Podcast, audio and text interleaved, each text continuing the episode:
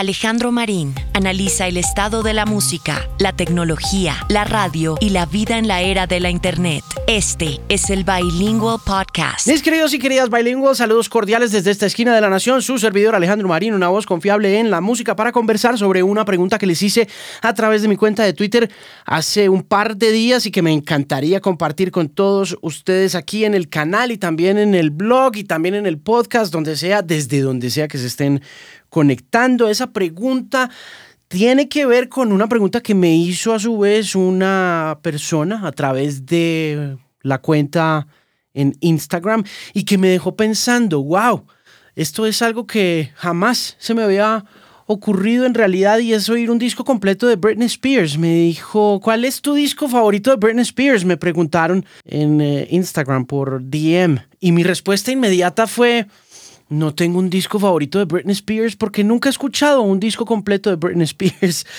Y la respuesta fue como, oh my God, no puede ser que esto sea real. Pero la verdad es que sí, yo nunca he escuchado un disco completo de Britney Spears. De pronto creo que en algún momento me tocó ir completo el Circus. Y digo me tocó pues porque es que yo nunca fui fan de Britney Spears. Yo llegué a la fiebre de Britney con Toxic, ya cuando Max Martin la había como pulido y la había perfeccionado y ya tenía esta canción súper pegajosa y ya un poco más adulta, porque lo que había hecho en Baby One More Time y las cosas que había hecho en eh, Oops, I Did It Again y todas esas vainas, pues simplemente no me, no me conversaban, no me estaban hablando a mí necesariamente y no tiene nada que ver como con gusto, aunque en realidad tampoco fui muy fan de ella nunca sin ánimo de alborotar bonches, pero eso me motivó a preguntarme cuántas personas no hay allá afuera que han pasado por la misma situación en algún momento social de sus vidas o en alguna conversación y les dicen, oígame, em, ¿usted alguna vez ha escuchado el Dark Side of the Moon? Usted dice, no. Y puede uno pasar como un ignorante en realidad, pero la verdad es que eso pasa con muchísima frecuencia, de manera que mm, la pregunta que hice alrededor del tema que les estoy mencionando es qué álbum de música considerado un clásico jamás ha escuchado completo. Obviamente la cantidad de gente que contestó no es mucha, porque me imagino que es un poco especializada la pregunta, la inquietud y también porque siento que eh, la hipótesis es cierta, la gente no escucha álbumes, ¿no?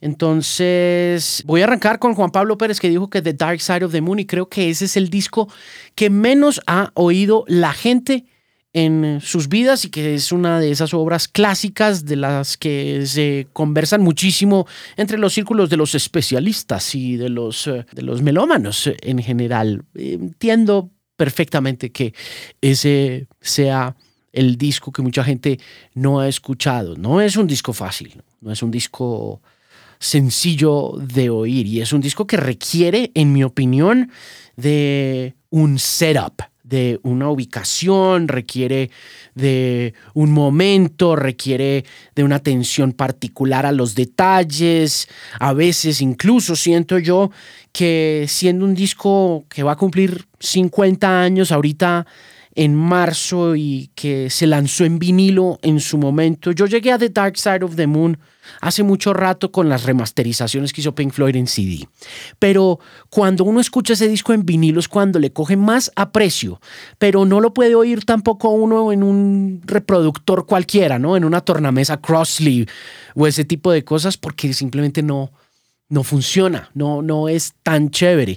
Ese es un disco que hay que oír con buenas condiciones de sonido, en mi opinión, si se quiere oír completo y si no, pues evidentemente pues uno escucha Money o escucha Time, que son finalmente las canciones que más están por ahí circulando hace mucho rato y en particular porque el noticiero del Senado por allá en la década de los 80 tenía como banda sonora a Money de Pink Floyd. Entonces Juan Pablo Pérez dice que The Dark Side of the Moon, al igual que la Bogoteca, que también dice que The Dark Side of the Moon, pero principalmente porque le da pereza y en términos generales, el disco que más dijo la gente que no ha escuchado nunca completo porque les da pereza o porque simplemente nunca han tenido la curiosidad de escucharlo es ese álbum de Pink Floyd de 1973. Juan Sánchez escribió The White Album de The Beatles No sé por qué el último tercio me puede y ese sí que es un disco complejo de escuchar, ese sí que es un álbum denso, como diría mi amigo Alex Sánchez, ese es un disco dencel y mm,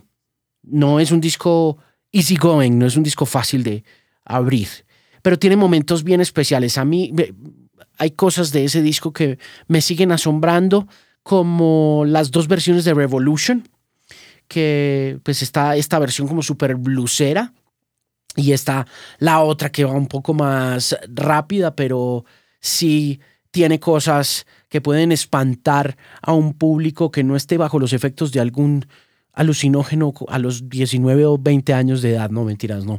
Pero, pero sí, pues digamos, a mí sí me pasó que escuchar el álbum blanco bajo los efectos de alguna sustancia era como más interesante, sobre todo en las partes densas, y tiene muchas partes densas como Revolution Number 9, Number 9, Number 9, Number 9 que, uh, that one is heavy. Y Helter Skelter con I got blisters on my fingers al final, que también es bien eh, complejo, pero estoy completamente de acuerdo. Back in Black de ACD mencionan también por ahí. Ese es un disco que yo nunca he escuchado completo, para que vea usted. Y creo que lo tengo en vinilo y nunca lo he escuchado. Me dicen también que el Salmón de Andrés Calamaro, y creo que ese es un disco más que denso, es como largo. Es un disco que se demora y es complicado, y pues uno se puede cansar rápidamente. Yo recuerdo haber tenido en mis manos una versión del Salmón que era como tres discos compactos cuando ese disco salió y pues evidentemente nunca lo escuché completo, entonces también estoy como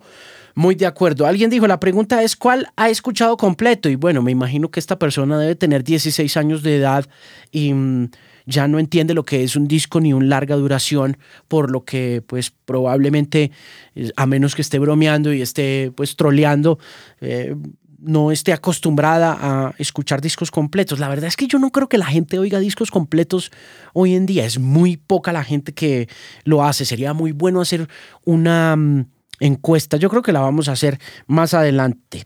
Canción Animal de Cerati. Eso no es de Cerati, eso es de Soda Stereo, pero entiendo perfectamente bien que sea un disco que no llame mucho la atención de principio a fin. A mí me parece que ese disco tiene canciones irregulares. Hay canciones difíciles de entender. Por ejemplo, 1990 me parece una canción rara que me costaba siempre cuando llegaba a ese momento. Entre Caníbales es por su parte una de las canciones más importantes de Soda Stereo y creo que está en la mitad de ese disco. Entonces, digamos que eh, balancea un poquito. En el séptimo día también es una canción que abre el álbum y uno le ha cogido como cariño en la medida en que ha avanzado el tiempo, pero las canciones que están en ese disco y que son importantes y que no están quemadas como de música ligera que son T para tres y Entre Caníbales y creo que están un poquito más adelante sin embargo pues Canción Animal y Hombre al Agua son canciones muy bellas. Hay canciones ahí como les digo, al igual que en el séptimo día y 1990 que como que desestabilizan un poco el mood de todo lo que es el disco y me imagino que tiene que ver por nuestra cercanía a los sencillos de ese disco porque ese disco se pegó mucho en radio con Sale el Sol, con Hombre al Agua, em, pero hay canciones como Sueles dejarme solo que no son tan buenas y que conectadas a 1990 y en el séptimo día pueden bajarle a uno como la alta vibración de las otras. Alguien también dijo ahí que de Joshua Tree de YouTube, ahí sí, lo siento, pero ese es un disco que yo escuché de principio a fin y que todavía puedo ir de principio a fin por diversas razones y además porque ahí está Brian Eno acompañando todo ese proceso de YouTube hacia la alternatividad en la década de los 90. Brian Eno venía de hacer Roxy Music, venía de producir a David Bowie, se había inventado el ambiente, había hecho estos discos maravillosos llamados o titulados Música para Aeropuerto, Ambient Music, y había conectado todo eso como con la sensibilidad de otra figura bien importante de esa época que los había ayudado a producir llamado Daniel Lanois que fue otro de esos escuderos y acompañantes en la carrera de YouTube en la década de los 80 y le daba como un aire medio folclórico a lo que estaban haciendo los YouTube en ese momento y estaban ya como muy conscientes de los peligros ambientales, de ciertas causas políticas que se van mencionando dentro del disco, además de un asunto epidémico alrededor de la heroína que le da al disco un poder bien especial más allá de las dos o tres primeras canciones que son Where the Streets Have No Name, With or Without You, I Still Haven't Found What I'm Looking For, y que repito, conectan ese mundo como del blues, el folk y el ambient, la experimentación con teclados, con, uh, con, con, con, las letras de Bono, con una, con un aura de romance y con una producción muy especiales. Ya en el corte número 4 aparece Bullet the Blue Sky, si no estoy mal, y ya es esta mirada como de Centroamérica y es un disco del 87 y estaba pasando todo el tema de Irán Contras, Nicaragua y todas esas vueltas, por lo que es un disco que cuenta un cuento muy bueno de principio a fin, ¿no? Em, cuenta además este tema de la heroína con Running to Stand Still, que creo que es después de Bullet the Blue Sky, y luego de eso se mete en esta historia de las eh, madres de Plaza de Mayo en Argentina, con el tema de la dictadura de Videla, y cierra con Exit, en fin, ese es un disco que cuenta una historia que de principio a fin vale mucho la pena y lamento mucho pues que mucha gente no lo haya eh, escuchado por ahí. También dijeron cualquier álbum clásico de YouTube, bueno, me imagino que esto ya es como desprecio natural por YouTube, lo cual es bastante entendible también. Me dijeron que A Night at the Opera The Queen, pensé que por el título las canciones tendrían un estilo similar a Bohemian Rhapsody, pero el disco estuvo bastante estándar y no me impresionó. A mí es que ese disco tampoco me gustó nunca así completo, pero bueno, finalmente es uno de esos álbumes que hacen parte como de lo que consideramos unos clásicos, eh, discos clásicos completos y en ese disco está la famosísima Bohemian Rhapsody, si no estoy mal. Yo, de hecho, vine a oír ese disco cuando salió la película. Entonces, pues sí, es que yo nunca he sido muy fan de, de Queen, o sea, los respeto. Es que yo no soy fan de casi nada, pero bueno. Por nombrar algunos, el Sgt. Pepper's Lonely Hearts Club Band de The Beatles y el Nevermind de Nirvana, lo he intentado muchas veces, pero no lo logro. Son dos discos bien complejos de escuchar, indiscutiblemente. El Sgt. Pepper's Lonely Hearts Club Band es una especie de sacramento de la melomanía. Si se quiere mirar desde esa perspectiva, es un disco que uno... Em, uno escucha ese disco para entender varias cosas que no están tan conectadas con la música. En mi caso puntual, yo el Sgt. Peppers lo veo como este momento en el que se parte en dos la historia de la venta de los discos porque los Beatles logran consolidar esta figura del álbum completo, del álbum conceptual y de esta manera ponen a la industria de la música a crear álbumes conceptuales y a crear largas duraciones, lo cual transforma el negocio de la música ya que la gente venía oyendo las canciones de los Beatles y comprando los disquitos que traían dos canciones de los Beatles y ya. Obviamente sí había largas duraciones, pero el negocio grueso hasta ese momento, hasta el Sgt. Peppers, estaba en las canciones y en los sencillos. Y cuando aparece el Sgt. Pepper's Lonely Hearts Club Band, creo que se desata la era conceptual, se desata el rock progresivo por otro lado y arrancan a venderse discos como pan caliente por todas partes, pero no es un disco fácil de oír y sin embargo sí es muy revolucionario y tiene momentos bien especiales que vale la pena escuchar de principio a fin y en particular el final con A Day in the Life es simplemente inigualable. El Nevermind de Nirvana es un disco bien duro, bien fuerte, pero brillante. Em, es un disco que que trae una carga emocional poderosa más allá de sus sencillos, pero al igual que pasó con el canción Animal de Soda Stereo, pues está permeado por esas canciones muy seguidas unas de las otras, ¿no? Porque está Smells Like Teen Spirit abriendo, luego sigue Lithium, luego sigue Come As You Are, luego sigue In Bloom, ¿no? Y es como esa seguidilla de canciones que al principio fueron como muy grandes en MTV y ya después eh, entra la densidad, ¿no? Territorial Pissings y más adelante la desconocida con Something in the Way.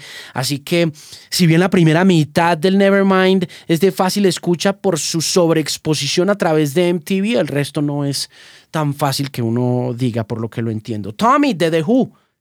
Nunca en la vida he escuchado ese disco entero. De hecho, y tengo ese disco. Tengo el disco de The Who ahí y nunca lo, nunca le he parado bolas, pero bueno, el Black Album de Metallica después de la mitad del disco no me llamó la atención y lo dejé ahí. Muchos años, no soy capaz de encontrarle el chiste después de la primera parte. Estamos de acuerdo, nuevamente le pasa y a muchos discos de los 90. En el caso, por ejemplo, del Black Album que las canciones que hicieron parte de la exposición y de la promoción, salvo Nothing Else Matters, están todas al principio. Entonces está Enter Sandman, Sad But True. Creo que la tercera es Holier Than Thou, pero no me acuerdo. Luego sigue Wherever I May Roam. Y ya después empiezan a aparecer canciones que pueden sentirse un poquito como relleno de esa producción de Bob Rock que los llevó al mainstream gracias a esa producción brillante con la que había acompañado también a los Motley Crue en Doctor Feel Good, pero pues aparecen, bueno, aparece The Unforgiven y ya después de God That Failed y todas esas otras canciones y Nothing Else Matters que creo que está al final, pero sí, ese es un disco también que a la mitad se embolata. Sin embargo, con lo que ha pasado recientemente, las remasterizaciones del álbum negro que tuvieron lugar hace como dos años, volverlo a oír en calidades de sonido modernas, adaptados a los tiempos, a todo lo que ha sucedido con las guerras del volumen que llaman, los loudness wars y esas cosas, ese es un disco que todavía suena bastante, bastante bien. Em, ¿Qué más hay por ahí? Goodbye Yellow Brick Road. Eso es de Elton John. Y creo que ahí está Benny and the Jets.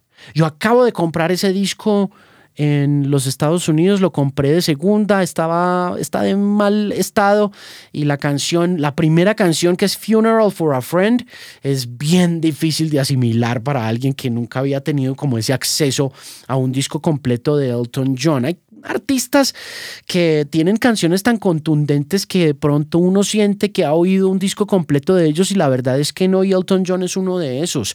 Ah, Elton John es una figura que ha sido tan amada por la radio y que eh, ha, acompañado tanto esos procesos de creatividad y de radio que yo creo que es eh, bien interesante y bien difícil eh, decir que se ha escuchado un disco completo si uno no hizo parte de ese momento en la historia. Elton John con Goodbye Yellow Brick Road es otra de las opciones que dice la gente que no ha escuchado completo ese disco. Yo acabo de comprar ese disco. No lo había oído nunca completo. En realidad, creo que nunca he oído un disco completo de, de Elton John. Y me dio por comprar este disco en un segundazo por allá en Santa Bárbara, en California. El sonido no me satisfizo mucho, por lo que la experiencia no fue tan chévere y lo dejé a un lado después de escuchar el Funeral for a Friend. Así que I'm with you on that one, my friend. Use Your Illusion One, sin duda alguna, de los tres discos que componen la que yo considero que es la trilogía más importante del rock and roll de finales de los 80 y comienzos de los 90, que es el Appetite for Destruction o los Use Your Illusion.